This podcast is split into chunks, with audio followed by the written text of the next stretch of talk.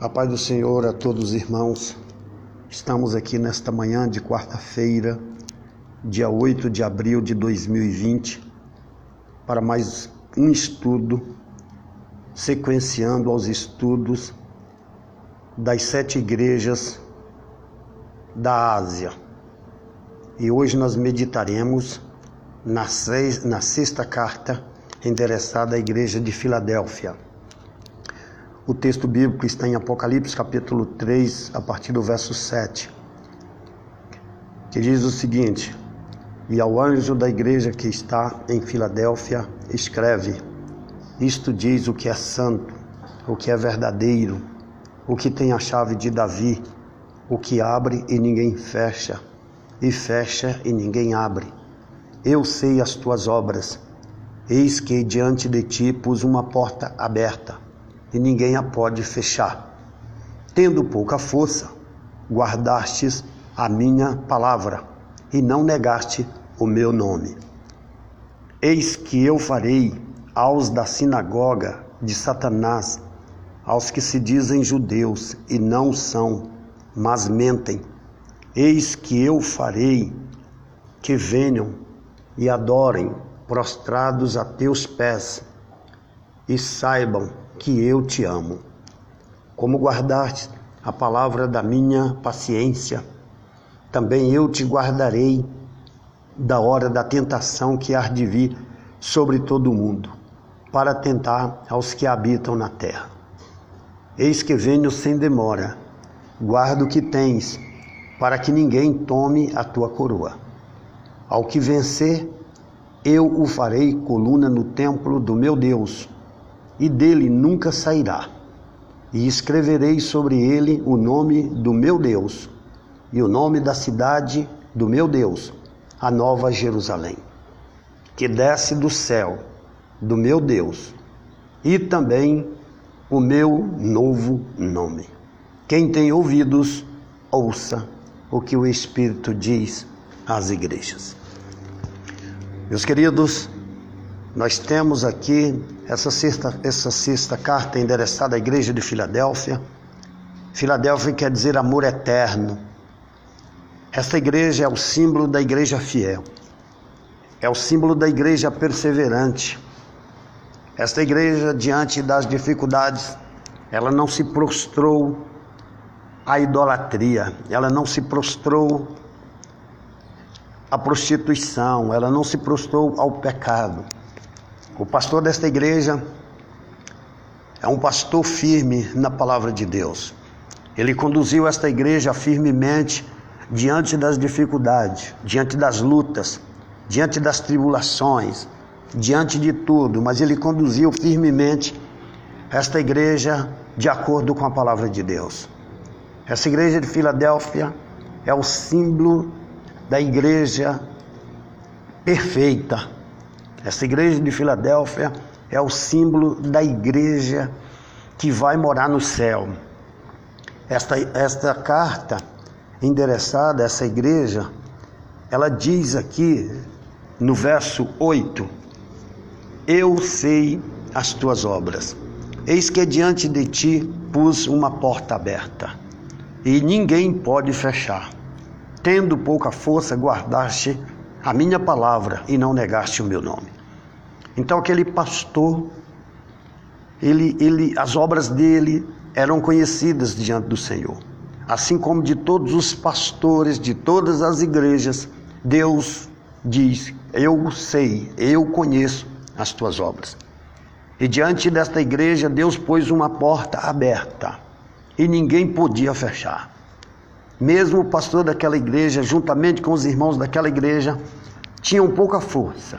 Eles não eram fortes fisicamente falando, mas quem guardava era o Senhor. E eles guardavam a palavra de Deus. O importante na nossa vida hoje é guardar a palavra de Deus e não negar o nome do Senhor. E eles guardaram, guardaram a sã doutrina guardaram realmente o verdadeiro ensinamento, o genuíno ensinamento, e não negaram o nome de Deus. O segredo para morar no céu é guardar a palavra genuína, é guardar a palavra verdadeira do Senhor e não negar o nome do Senhor. Este é o segredo para nós. E daqui no verso 9 diz: Que os que eis que eu farei aos da sinagoga de Satanás, que se diz judeus e não são, mas mentem. Eles teriam aquelas pessoas, seriam os falsos crentes dentro daquela igreja. Seriam os, os crentes disfarçados de mundano dentro daquela igreja. Eles teriam que se prostrar. Aleluia eles teriam que se prostrar, ele teria que pedir perdão para o pastor daquela igreja, por causa dos erros que eles cometeram, mas o pastor não compactuou com o erro daquele povo. Eles até saíram da igreja, eles não permaneceram na igreja, mas eles tinham que voltar, eles tinham que se prostrar dentro, adiante dos pés daquele pastor, diante daqueles irmãos daquela igreja, porque aquela igreja era compromissada com o Senhor. E Deus ia fazer isso. E no verso 9 diz: Como guardaste a palavra da minha paciência, também eu te guardarei na hora da tentação que há de vir sobre todo o mundo, para tentar aos que habitam na terra. Meus queridos, esse verso 10 é o verso interessante, porque como aquela igreja foi fiel, aqueles irmãos foram fiéis, eles não negaram o nome do Senhor, eles não se prostraram ante a idolatria, ante a corrupção, ante o pecado. Então, aqui no verso 10, tem o que? O, o, o local, o que, que Deus tinha reservado para aquele povo. Era guardar aquele povo de um período que virá na nossa vida chamado de grande tribulação. Meus queridos, vai é, virar uma grande tribulação sobre a terra. Uma tribulação que nunca houve. Uma tribulação não é igual essa hoje que a gente está passando desse vírus, coronavírus, não. Vai ser uma tribulação que nunca houve na terra, em que as pessoas correrão atrás da morte e a morte correrá das pessoas. Esse período da grande tribulação que virá sobre a terra é um período de angústia. E Deus está dizendo que aquele povo aqueles irmãos fiéis da igreja de Filadélfia não passaria pela grande tribulação. E Deus está falando conosco, você que é fiel ao Senhor, você que está firme na presença do Senhor, não se preocupa, porque a igreja não, a igreja fiel não passará pela grande tribulação. Nós não passaremos. O crente que é fiel ao Senhor não passará. Deus livrará da grande tribulação. E o verso 11 diz: Eis que venho sem demora, guarda o que tens, para que ninguém tome a tua coroa. Meus queridos, você tem um bem muito precioso, que é a vida eterna. Você tem a palavra de Deus, você tem um compromisso com Deus. Então guarde isso contigo. Guarda bem guardado. Não deixe que ninguém rouba a tua coroa. Não deixe que o inimigo roube. Diante das dificuldades, seja fiel ao Senhor. Se você está passando por uma luta, quer financeira, quer espiritual, quer de enfermidade, meus queridos, fica firme nos caminhos do Senhor. Confia no Senhor. Ele te dará vitória. E eu digo para você o seguinte: se a nossa vitória não for terrena, ela será espiritual. Oh glória! A maior vitória, a maior esperança nossa é a esperança de vida eterna, é a esperança de morar com o Senhor, porque as coisas desse mundo são passageiras. A nossa vida passa, os nossos bens se acabam por aqui. Tudo aqui fica, mas o maior bem e o mais precioso bem que nós temos é a vida eterna. Para termos a vida eterna, temos que ter o nome escrito no livro da vida. Essa igreja de Filadélfia, ela não se preocupou com bens materiais, ela não se preocupou com perseguição, ela não se, não se preocupou com nada que estava acontecendo naquele momento relativo ao mundo terreno. A preocupação única e exclusiva dos irmãos daquela igreja era com a vida eterna. Muitos irmãos foram mortos dentro daquela igreja pelo o imperador Domiciano. Domiciano perseguiu muita gente naquela igreja, matou muitos irmãos. Muitos irmãos se tornaram mártires naquela igreja, mas não negaram o nome de Cristo. Muitos irmãos foram jogados no, no, Coliseu, foram jogados ali, devorados por leões. Muitos irmãos foram é, é, assassinados dentro da própria igreja, mas não negaram o nome de Cristo.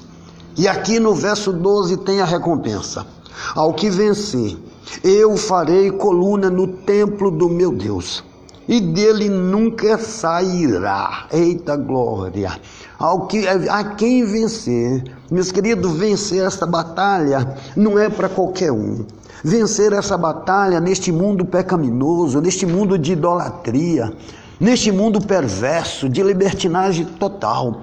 Esse vencimento é para poucos, não é qualquer um, não, é só para aquele que persevera, só para aquele que busca a presença de Deus, só que aquele que não recua, Diante da enfermidade, ele não nega o nome do Senhor. Diante da prisão, ele não nega o nome do Senhor. Diante da morte, ele também não nega o nome do Senhor. Então, ele será, o nome dele será coluna. Olha aqui, ao que vencer, eu farei coluna no templo de meu Deus e dele nunca mais sairá. Oh glória!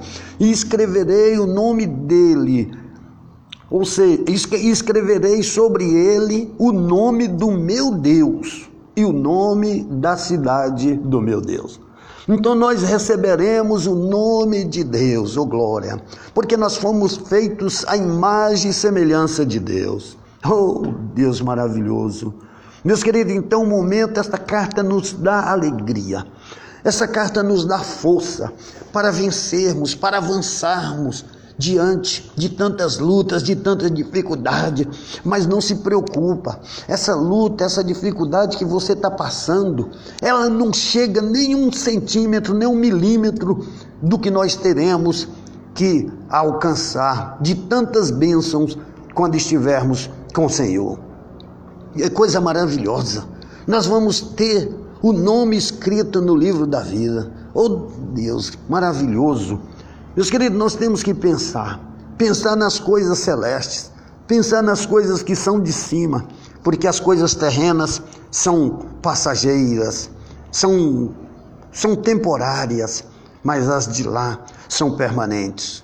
Nós precisamos pensar como os irmãos da igreja de Filadélfia não negar o nome do Senhor, perseverar, vencer a luta, vencer a dificuldade, e vencer todas as adversidades da vida.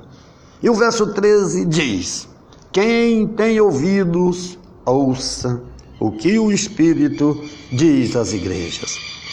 Todas as cartas, elas encerram com esse tema: Quem tem ouvidos, ouça o que o Espírito diz às igrejas. Meu irmão, minha irmã, meu amigo, você que ouviu esta mensagem, Seja fiel ao Senhor. Seja fiel. Abandone aquela vida perversa. Abandone o pecado. Se converta a Cristo nesta manhã. Entregue a sua alma para Cristo e tenha o seu nome escrito no livro da vida para morar com o nosso Deus Todo-Poderoso, porque Ele é o Deus que cura, Ele é o Deus que liberta, Ele é o Deus que sustenta. E você nesta manhã eu quero fazer um convite para você. Entrega a sua vida para Cristo. Deixa Cristo guiar os seus passos. Deixa Cristo escrever o seu nome no livro da vida. Receba Jesus nesta manhã como seu único e suficiente Salvador. Curve a sua cabeça e eu quero orar por você. Pai, eu quero te apresentar, meu Pai, esta pessoa nesta manhã que está entregando a sua alma para ti. Pai querido, perdoa os pecados dela. Pai querido, perdoa as iniquidades, perdoa as falhas, meu Pai, porque todos nós somos falhos. Escreva o nome dela no livro da vida, meu Pai. Em nome de Jesus, eu te agradeço. Eu também quero orar por aquelas pessoas que estão enfermas, por aquelas pessoas que foram contaminadas pelo vírus, coronavírus ou por qualquer outro tipo de enfermidade. Eu quero orar também por aquela pessoa que está com câncer internada numa UTI ou numa enfermaria ou até mesmo em casa. Pai querido, eu quero te apresentar neste momento, Senhor, aquela pessoa que foi contaminada pelo vírus. Aquela pessoa, meu Pai, que teve esse vírus, ou oh, Pai, que foi atingida pelo vírus coronavírus. Pai querido, entra com a tua providência. Pai querido, vai curando, vai salvando, vai libertando, meu Pai, porque tu és o Deus Todo-Poderoso. Pai querido, também quero te apresentar aquela pessoa que está com câncer nesta manhã. Pai querido, entra com a tua providência, Pai. Penetra até a divisão da alma, até a divisão do espírito, medula, junta, ossos, células, neurônios. Pai querido, agora, Pai querido, entra com a tua providência. Eu te peço, Pai, uma, uma providência de cura, de libertação, Pai querido. Dá um alívio para esta pessoa, Senhor. Cura, Senhor, porque teu poder, tu é a graça e a glória. Pai querido, mas que seja feita a tua vontade porque a nossa vontade não é a tua vontade, e a tua vontade não é a nossa vontade. Mas que seja feita a tua vontade na vida de cada pessoa nesta manhã que está orando comigo, Pai. Em nome de Jesus, eu te agradeço, Senhor. Amém. Amém, meu irmão. Amém, meu querido, meu amigo. Que Deus te abençoe e seja um crente filadelfiano nesta manhã. Amém? Fique com Deus. Que Deus te abençoe e tenha uma ótima quarta-feira em nome de Jesus.